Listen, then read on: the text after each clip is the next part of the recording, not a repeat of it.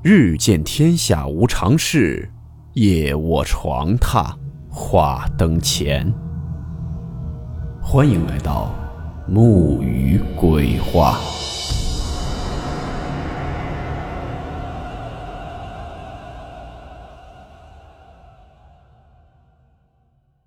大家好，我是木鱼。今天的故事呢，来自网友不回头分享。故事名称。黑衣新娘。温馨提示：本故事含有未经证实的内容和边缘化知识，部分内容超出普遍认知。如感到太过冲击自己的主观认知，请大家当做故事，理性收听。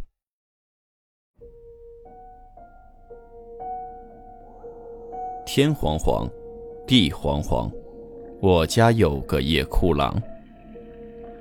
好多人呢都知道这个，也见怪不怪。我之前的故事《夜哭郎》里面也有讲过。但是你听说过这种吗？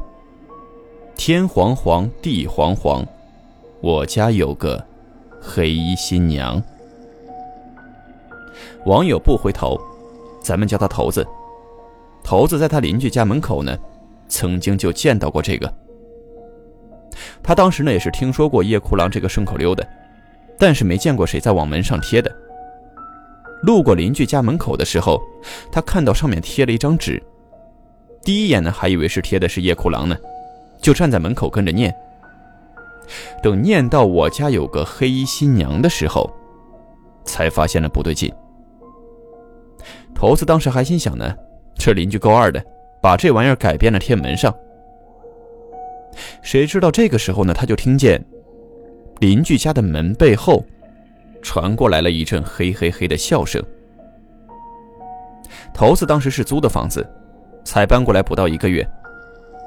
整个二十多天里，基本上就没见过这个十六层的邻居。三梯七户，感觉就他们这一户住了人。每次等电梯的时候，站在电梯前时，也没听见过左右邻居有动静。但是奇怪的是。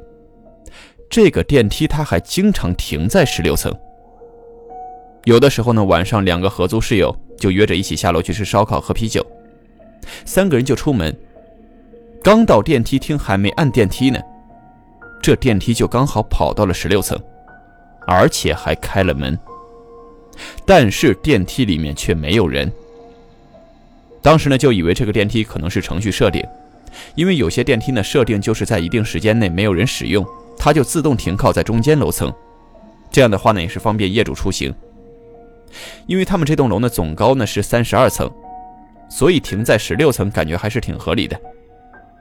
但是细想就不对了，因为如果是程序设定的话，停靠在十六层，那应该到了之后是不会开电梯门的，除非是有人在电梯里面按了十六层，或者是十六层有人在外面按了电梯到这一层才会开门。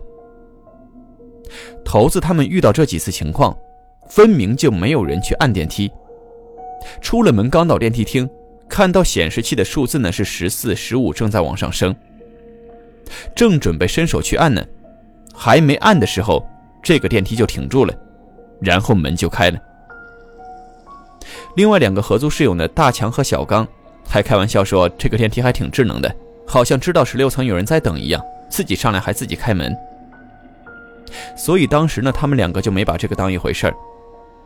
但是头子这个人比较敏感，他觉得这个现象有些不对劲。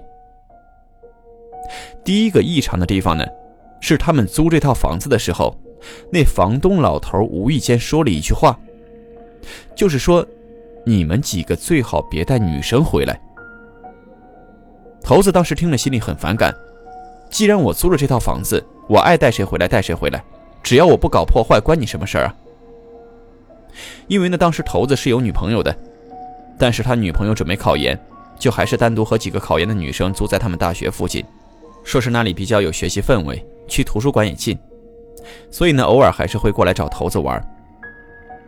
刚开始的时候，头子的女朋友过来过两次，但是后面就不来了，说是在这里住了一晚上，能做一宿的噩梦。第二天看书呢，根本就没精神，看不进去。他女朋友呢，对头子他们租的这套房子感觉是很不好，但是头子他们三个住在这里，倒感觉没有什么异常。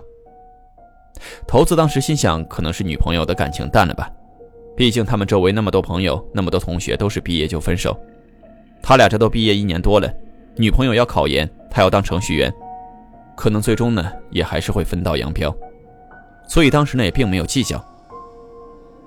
可是住了大半个月之后，头子就发现了第二个异常之处，就是他们住的这一层楼，有一半的区域装修比较新。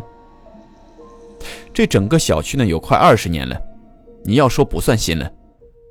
一楼大厅的地砖呢上面都起了很多小坑，很多公共区域的墙面大白也不白的。但是他们住的这第十六层的左半边，就是头子他们租房的这半边的公共区域，从吊顶到地砖看着都很新，而且颜色款式和右半边还是有点差异，细看是能看出来的。你要说有些业主入住晚，室内装修看得有新有旧也能理解，但是没有说住一半把室外的公共区域给装修一下的吧？更何况只装修一半呢？所以他当时就感觉这个地方也不对劲。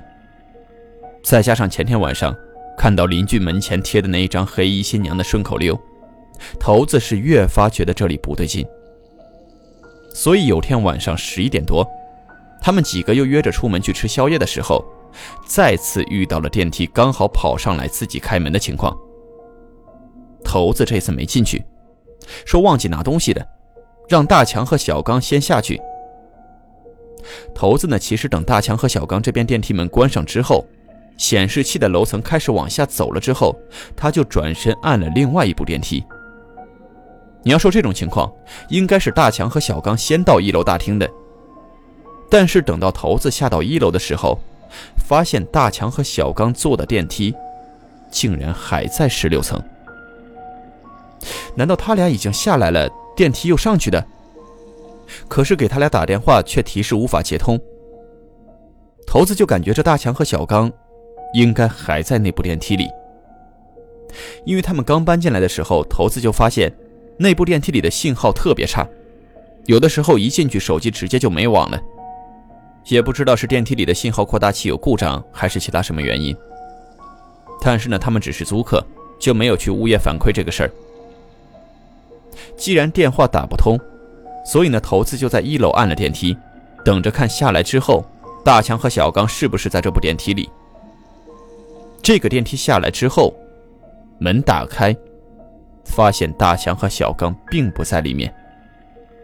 此时的电梯里呢，只有一个穿着一身黑衣服的女人，就站在电梯控制面板的角落，低着头，面对着电梯墙壁，是一声不吭。此时电梯里面这个女人呢，也不知道是不是还要去其他楼层，反正是既不出电梯，也不抬头看。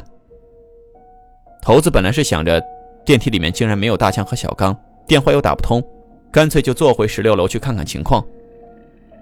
可是看到眼前这个女人，他犹豫了，没敢进这一部电梯，而是等她走了之后呢，又换到另外一部电梯。可是头子这一回到十六楼，刚出电梯，就听见大强和小刚跟背书一样，在那大声朗读：“天荒荒，地荒荒，我家有个黑衣新娘。”就这一句话反复的念，直到头子跑过去。发现他俩全身都汗湿了，T 恤都贴在身上，满头是汗的站在邻居家的门口，冲着那门在大声喊。而且头子来了，大强和小刚才停下来。头子就问他俩：“不是说去吃烧烤吗？怎么不去了？”他两个也不回答，相视嘿嘿一笑，就直接回屋睡觉了。当天晚上，头子做了一整夜的噩梦。梦里面先是火光四起，然后是各种叫喊声和刺鼻的烧糊味。再后来呢，就是大强和小刚两个人各自娶媳妇儿的画面。但是梦里面的婚礼很奇怪，所有应该用红色的地方都是用的黑色。这一场梦很是怪异。头子醒过来之后呢，也是全身汗湿了，所以当天的头子班都没去上，直接就去物业问的情况。得到的回答，也正是如他所猜想。所以投资当即就搬走了。但是呢大强和小刚知道了这情况之后，还是选择留下来，继续住在这里。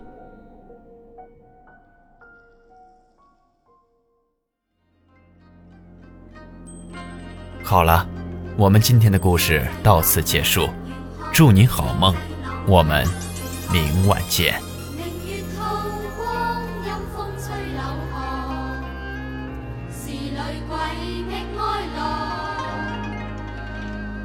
谁人愿爱凄厉鬼新娘？